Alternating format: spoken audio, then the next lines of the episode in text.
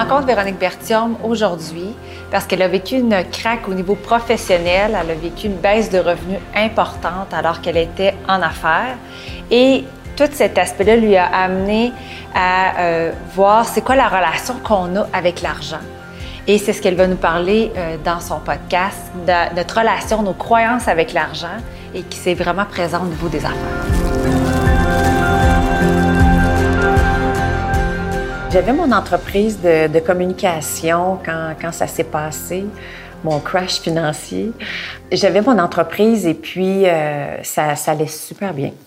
J'avais euh, de très bons clients, dont une en particulier, euh, en particulièrement qui, qui m'apportait 80% de mon, mon revenu. Et en 2008, je ne sais pas si vous vous en souvenez ou t'en souviens, il y avait eu le crash financier aux États-Unis, mm-hmm. le crash immobilier. Et ça, ce que ça le fait, c'est que euh, ben moi, j'étais dans le monde euh, du spectacle, etc., puis monde culturel ici au Québec. Et puis, euh, cette cliente-là travaillait aussi à travers le monde, faisait beaucoup de spectacles dans le monde. Et ce qui faisait que j'étais occupée avec elle à 80% de mon temps. Et ce qui a fait, c'est que en 2008-2009, les contrats, ces contrats à elle ont commencé à, à rentrer, puis c'était tout cancellation, annulation. OK, c'est comme... Tout, tout, tout arrêtait, là. Fait que moi, je voyais automatiquement ses revenus fondre. Et donc, je voyais aussi mes revenus fondre. Mm-hmm. Parce que elle me donnait un pourcentage par rapport à ça. Et ce qui est arrivé arriva. Donc, on a, on a dû se donner euh, une poignée de main, on s'est embrassé, on a dit, ben écoute, euh, on va, on va continuer chacun de notre côté.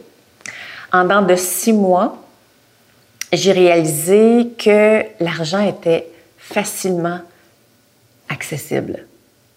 En dans de six mois, je me suis endettée de 30 000 c'est pas le montant ici que je dis qui est important. C'est pas parce que pour d'autres, tu sais, pour certains, 30 000 c'est une pinote. Pour d'autres, c'est, énorme. Mais c'est plus au niveau de la dette que tu vas Exactement. Il y a eu une dette. Il y a eu une dette qui s'est accumulée en six mois. C'est pas long, six mois. Ça se fait, ça s'est fait très, très vite. J'avais un condo, je possédais mon condo, j'étais propriétaire du condo. Et c'est à partir de là que j'ai vu comment que les institutions financières pouvaient donner euh, rapidement, ou pouvaient donner... Pour aider. pour aider. Tu sais, ça a eu du bon là, pour, dans, ma vie. Là. J'ai, j'ai toujours remercié d'avoir eu facilement cet argent-là. Mais j'ai vu, j'ai compris l'autre côté aussi de cet aspect-là, de dire qu'on pouvait avoir autant facilement accès à de l'argent. Puis que notre, perception par rapport à ça, c'est que c'est pas notre argent. Donc, parce que ça vient comme de la banque.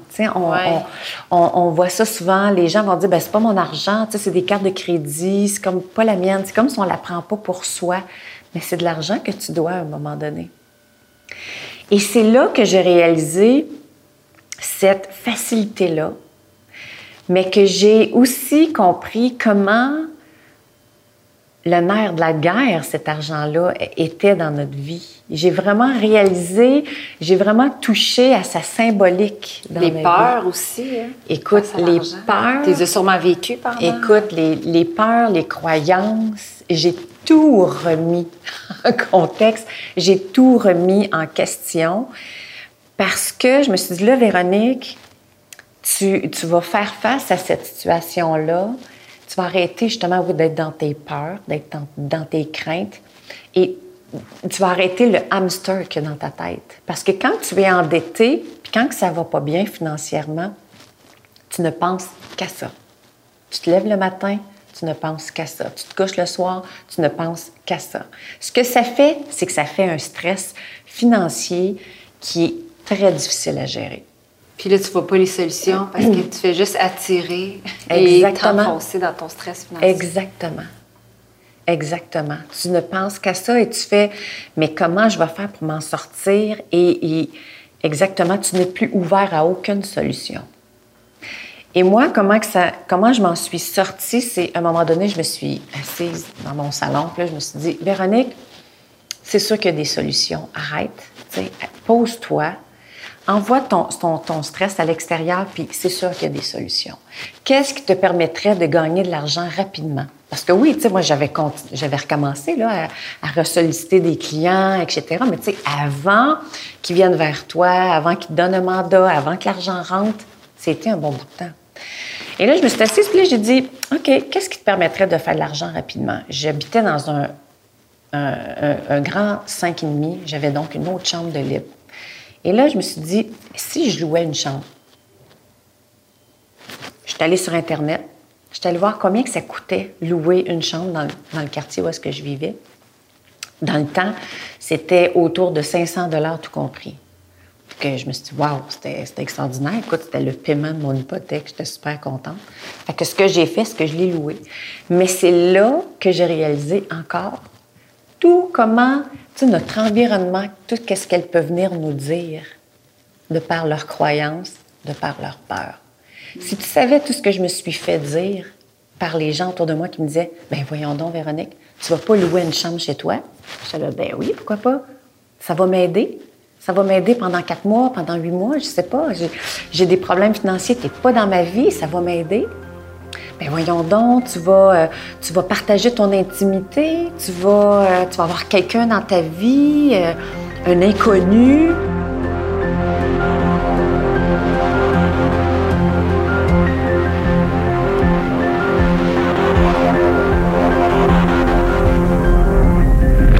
que les croyances, là, et c'est là que j'ai tout compris ça, les croyances partent beaucoup de notre environnement. Nos croyances, là, ça part de l'externe et aussi de l'interne. Fait que c'est là que j'ai compris que tous les gens qui étaient autour de moi, ils étaient bienveillants quand ils me disaient, ben voyons, ça n'a pas de bon sens. Je le sentais, leur bienveillance. Mais je me disais, ils sont pas dans ma situation. Ils vivent pas le stress financier que j'ai à vivre actuellement. Donc, c'est moi qui trouve des solutions et cette solution-là m'a permis de m'en sortir. Et c'est là que j'ai réalisé toutes les croyances qu'on peut avoir par rapport à l'argent dans la vie. Parce que c'est là que j'ai pris conscience que j'ai touché à mes propres croyances à moi. Moi, ma mère m'a toujours dit deux affaires dans ma vie. Véronique, toi, l'argent te brûle tes mains. Elle me disait ça. J'étais là, OK parce que j'étais jeune puis je flambais de l'argent. Tu sais, je travaillais, je, gardais beaucoup, puis euh, je m'achetais des micro-sillons, moi, dans le temps. Là, c'était ça, des 33 tours de Duran Duran, puis tout. Mais elle me disait aussi, Véronique, il va toujours avoir de l'argent. Fait qu'à un moment donné, je me suis assise puis j'ai dit, ben, tu vas faire face à tes croyances. Lesquelles que tu crois là-dedans, puis lesquelles que tu crois pas. Fait que c'est vraiment un cheminement que tu as fait. Une fois que tu es passé. Mais ça a duré combien de temps, le, stress de la peur, du manque, de. de je vais-tu avoir des contrats, qu'est-ce qui va arriver? Ah, euh? Ça, ça a duré au moins un an, un an et demi. Mais ça dure souvent toute la vie. Si tu ne revisites pas. Exactement, si tu ne revisites pas. Et l'affaire, c'est que ces croyances-là vont toucher tes peurs dans ta vie et que ça va toucher aussi tes peurs. C'est pas juste par rapport à l'argent. Tu sais, la peur du manque c'est pas juste par rapport à l'argent. La peur du manque, c'est, ça touche toutes tes phases de ta vie, de toutes les sphères de ta vie. Tu as peut-être peur de manquer d'amour, fait que donc tu vas dépenser beaucoup d'argent pour acheter bien des cadeaux aux gens pour qu'ils t'aiment. Hmm. Tu as peut-être peur de manquer de, de, nourriture dans ton, pour nourrir tes enfants, quoi que ce soit. Donc, tu vas peut-être acheter beaucoup de choses donc, tu vas dépenser d'épicerie. Et tu vas jeter beaucoup d'épicerie ou tu vas remplir ton congélateur de nourriture parce que tu as la peur. Tu as peur de ne pas être à la hauteur au niveau professionnellement. Tu vas t'acheter des formations à pu finir. Hmm. Donc, ces peurs-là, ça touche à toutes les sphères de notre vie, vient automatiquement toucher la valeur qu'on a ça vient automatiquement toucher le rapport à l'argent qu'on va avoir par rapport à ça. Puis aujourd'hui, tu sais, si. Euh, parce que, tu sais, dans les, dans, dans, les entreprises, les entrepreneurs ont souvent ce stress-là financier, des objectifs à atteindre, l'analyse des budgets, l'analyse des états financiers, des bilans mensuels, s'assurer qu'on suit la progression. Ça l'amène un, un, certain stress. hein? Qu'est-ce que tu auras envie de leur dire à ces gens-là pour dire, OK, euh, calme-toi? c'est ça, là, tu sais. Ben, moi, ce que j'ai découvert chez les entrepreneurs à travailler avec eux autres, puis même moi, là, c'est que souvent les entrepreneurs, ce que j'ai découvert, là, c'est qu'il y a une différence entre les entrepreneurs femmes et les entrepreneurs hommes. Hmm. Les entrepreneurs hommes, ils n'ont aucun problème à mettre un chiffre à côté de leur valeur. La femme a beaucoup de difficultés à mettre un chiffre à côté de sa valeur professionnelle, même de sa valeur personnelle.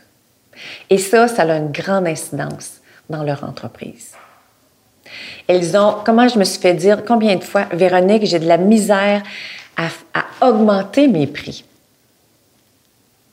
Comparativement, exemple, à des collègues qui vont, eux autres vont augmenter, exemple, leur taux horaire. À un moment donné, je faisais partie d'une association. écoute, les gars, les autres, euh, il y avait monté en moins d'un an de 100 pièces de l'heure à 300 pièces de l'heure. La femme, entrepreneur, elle avait encore de la misère à être à 50 dollars de l'heure, ou à 75 ah dollars de l'heure. Donc, c'est là que je vois comment la femme réagit par rapport à l'argent versus l'homme. Est-ce que tu dirais que les femmes ont, plus peur de manquer d'argent, donc vont ah peut-être moins dépenser, vont...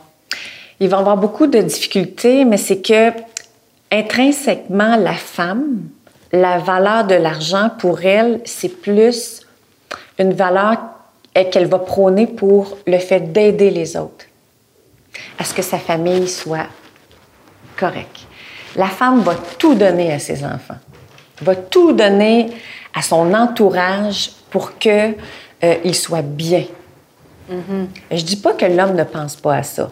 Lui, il va le penser, mais il va être plus facile, lui, il va avoir plus de facilité d'être un, un get-together. Il va aller chercher l'argent. Lui, il n'y en aura pas de problème, il va aller la chercher parce qu'il sait qu'il y a des besoins à quelque part à remplir. La femme va être beaucoup plus euh, dans le partage. Hmm. Et souvent, c'est une des, des façons qu'il faut amener la femme entrepreneur à dire, c'est correct que ton monde autour de toi va être bien, mais tu dois vivre toi aussi. Puis, tu sais, dans, dans, mon livre, j'en parle, puis on, on, en parle souvent j'en entends souvent d'autres parler. Quand on prend l'avion, ben, avant, un jour, on va le reprendre. Tu sais, de mettre un masque, là. S'il arrive un crash, ils le disent. L'hôtesse de l'air, elle dit oui, effectivement. Tu, tu mets ton masque avant. avant. de mettre, même pour tes enfants. Puis je sais qu'il y en a pour certains, certaines qui vont dire ben non, ça n'a pas de bon sens, je vais le mettre à mon enfant avant de le mettre à moi. C'est que ton enfant de 2, 3, 4 ans, il n'y aura pas la notion de dire faut que je sauve maman après comprends? Mais toi, tu vas avoir la notion de le sauver mm-hmm. si tu mets ton masque à toi. Mais c'est la même chose au niveau financier. Ton masque, tu dois le mettre à toi avant. Ton masque financier, ton argent que tu gagnes, tes, tes, euh, tes acquis, tu dois les mettre à ton nom, tu dois les mettre à toi. Ouais. Si tu veux sauver les gens autour de toi. Toi, il faut que tu sois sécure Comment veux-tu sauver les gens si tu es dans le manque?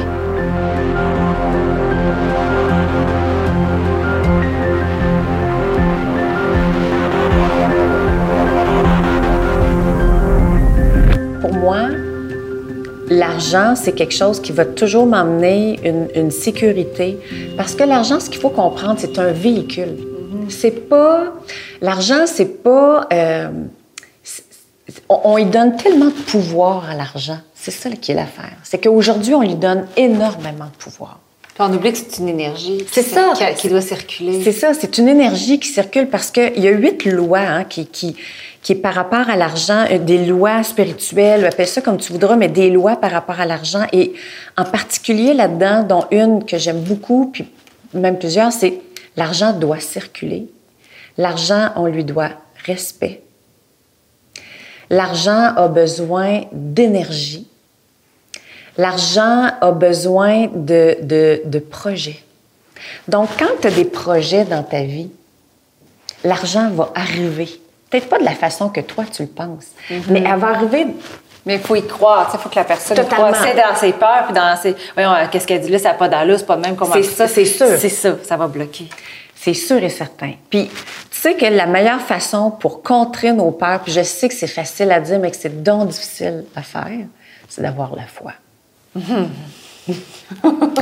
c'est d'avoir la foi. on comprend un petit sous-entendu. C'est d'avoir la foi.